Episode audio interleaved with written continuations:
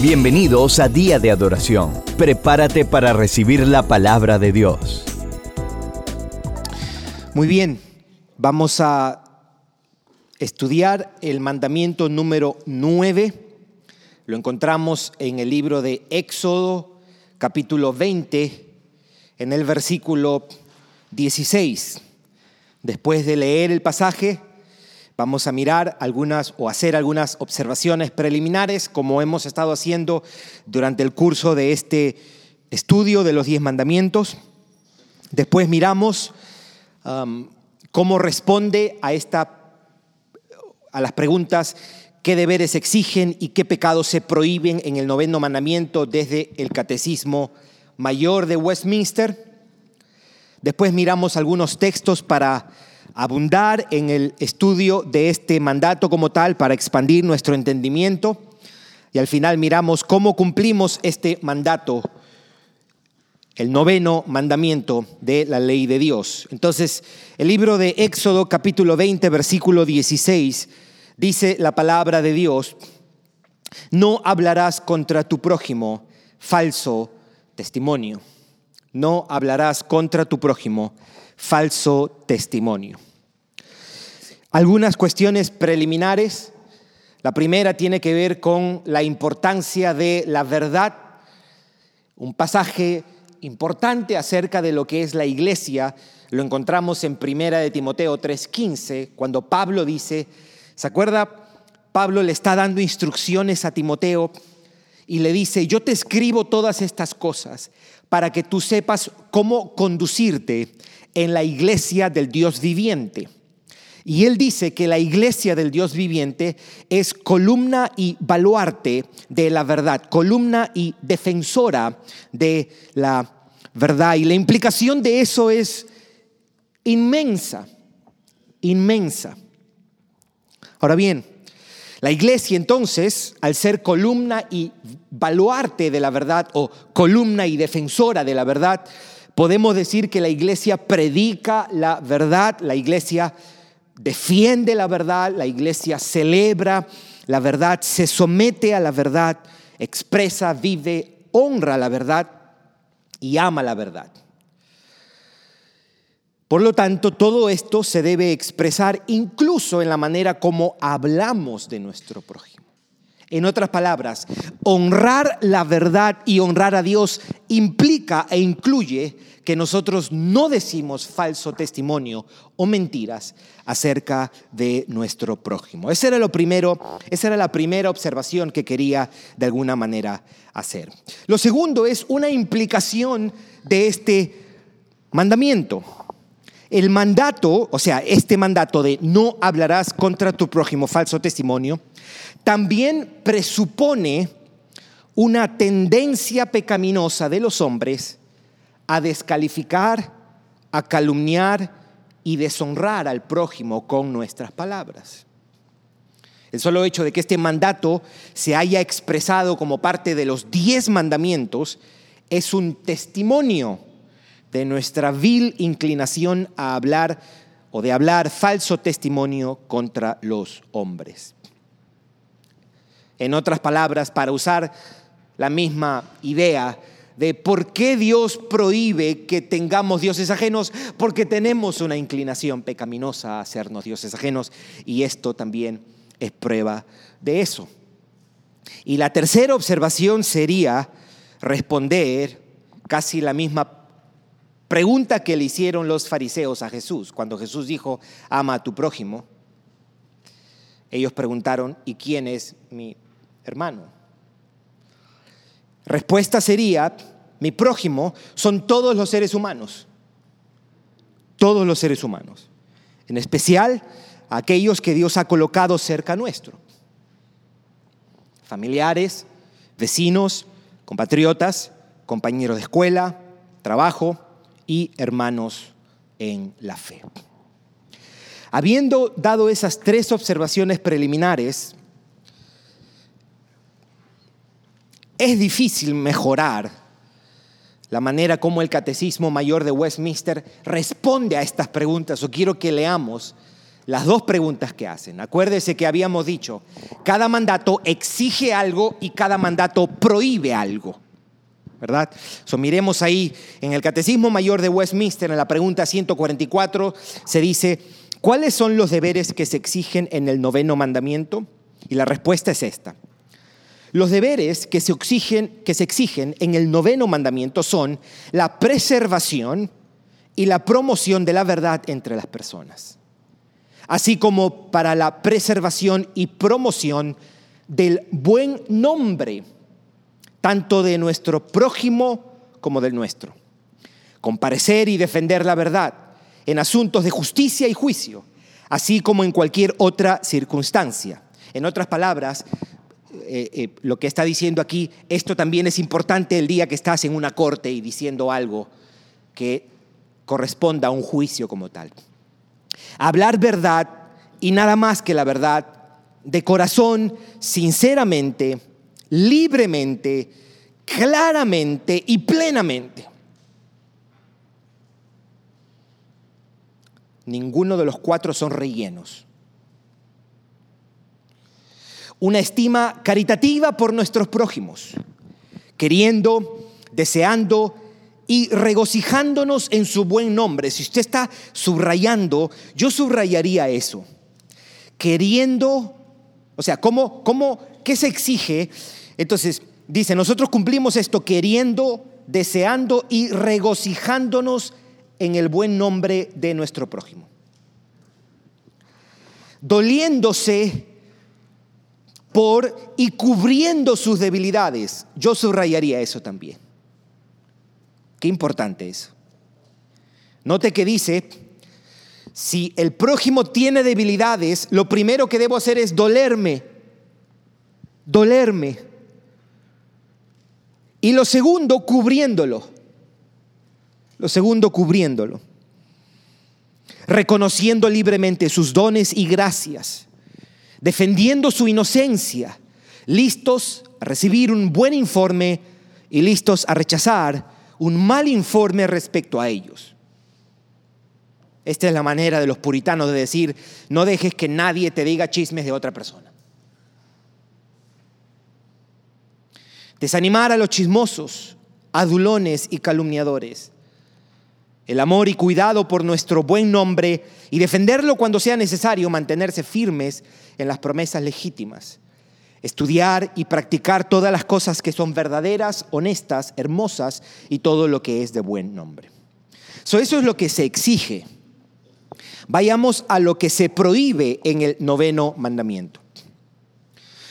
La respuesta es, los pecados que se prohíben en el noveno mandamiento son todo perjuicio de la verdad y del buen nombre de nuestros prójimos, como también del nuestro, especialmente ante los tribunales públicos. Dar falsa evidencia, sobornar a falsos testigos, comparecer a sabiendas para reclamar por una causa mala, oponerse y desafiar a la verdad en forma altiva, dictar sentencias injustas, premiar al malvado como si fuera justo y al justo como si fuera malvado. Falsear u ocultar la verdad. Guardar silencio indebido en una causa justa. Quedarse callado cuando la iniquidad demanda de nosotros, ya sea la reprobación o la queja ante otros. Decir la verdad inoportunamente o maliciosamente con un fin maligno.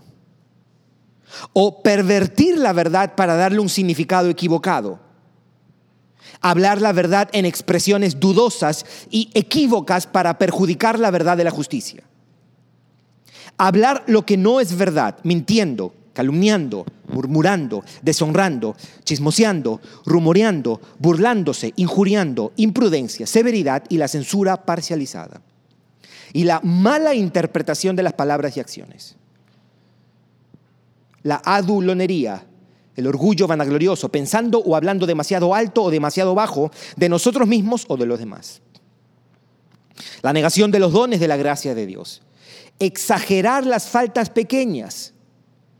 Esconder, excusar o atenuar los pecados cuando se nos invoca a una confesión voluntaria. Revelar las debilidades innecesariamente. Levantar falsos rumores.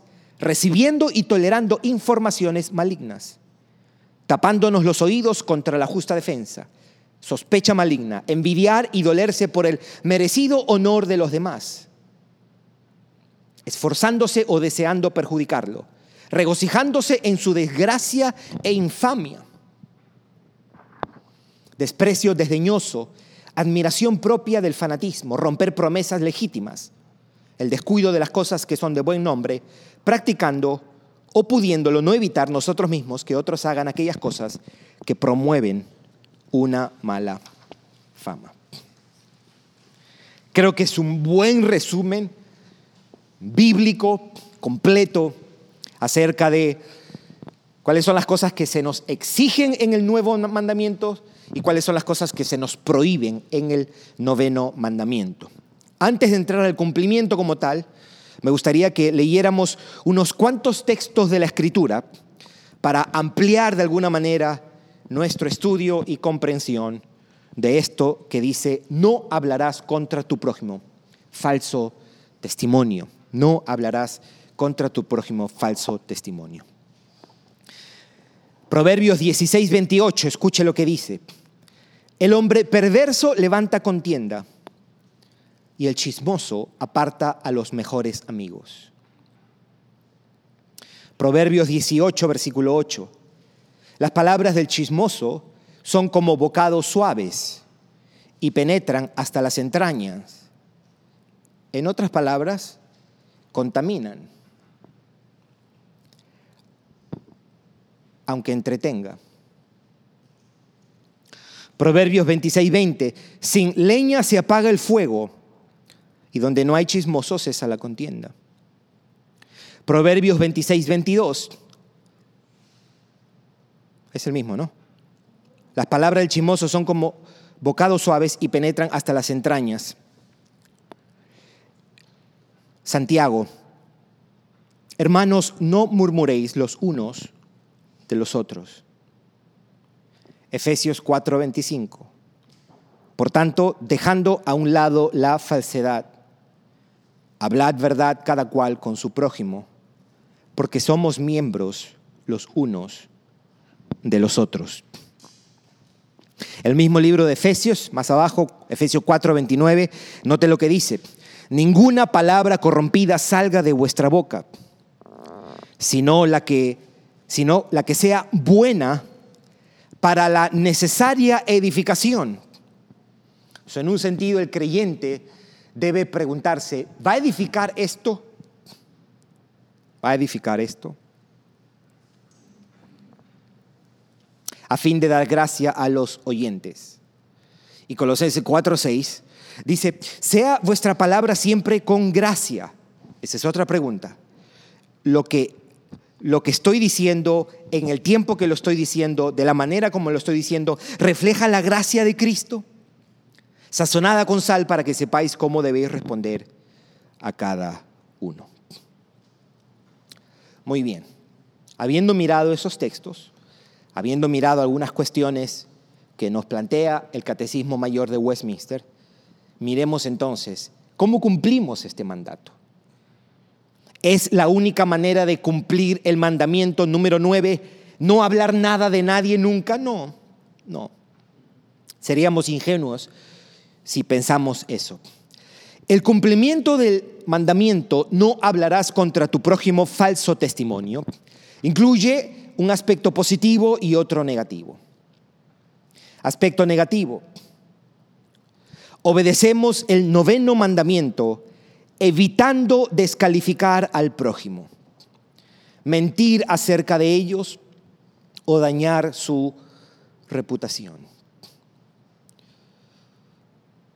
El aspecto positivo es obedecemos el noveno mandamiento cuando usamos nuestras palabras para honrar, para decir la verdad de maneras apropiadas en momentos apropiados y con la motivación apropiada.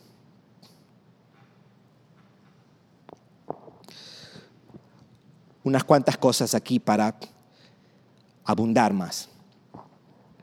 Los chismes, la murmuración, la crítica, la exageración, las calumnias o las calumnias, la adulación, la salamería también están incluidas en esta prohibición.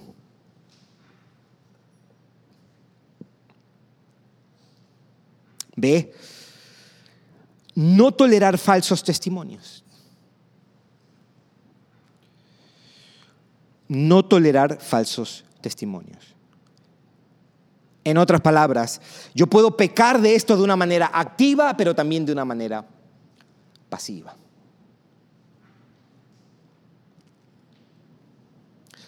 Lo próximo es esto, la importancia de alabar a los hermanos o a las personas.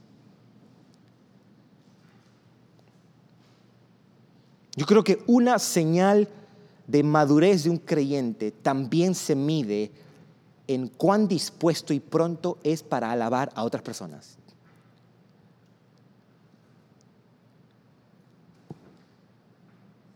Hay veces no alabamos porque pensamos que nos restamos puntos a nosotros, que alabar a otra persona va en detrimento mío.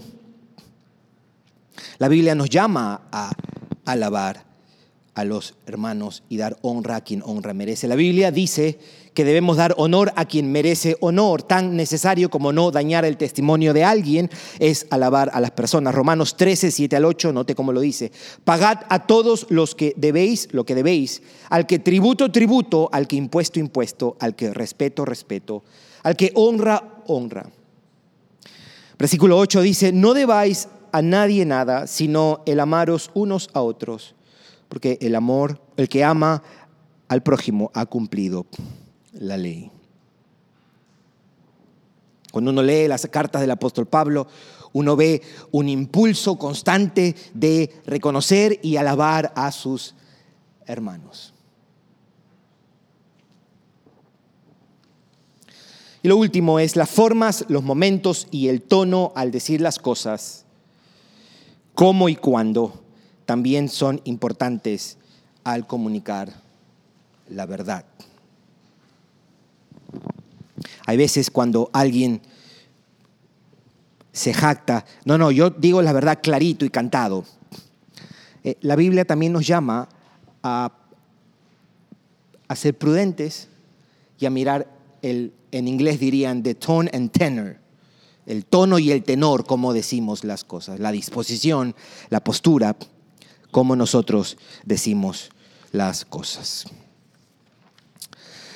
Amén. No hablarás contra tu prójimo falso testimonio. Gracias por escucharnos. Para recibir esta y otras enseñanzas, visita diadeadoración.org. Hasta la próxima.